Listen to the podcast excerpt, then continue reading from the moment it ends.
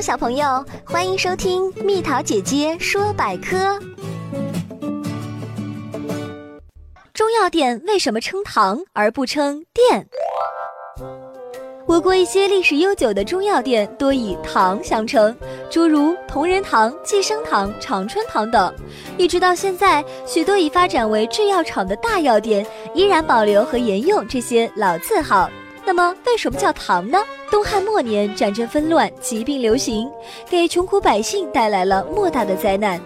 当时已是名医的张仲景在任长沙太守期间，正值疫病流行，许多贫苦百姓慕名前来求医。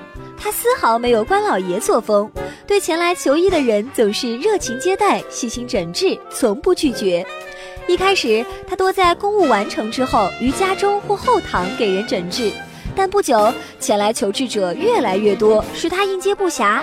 于是，张仲景干脆把诊所搬到了长沙太守的大堂上，公开坐堂应诊。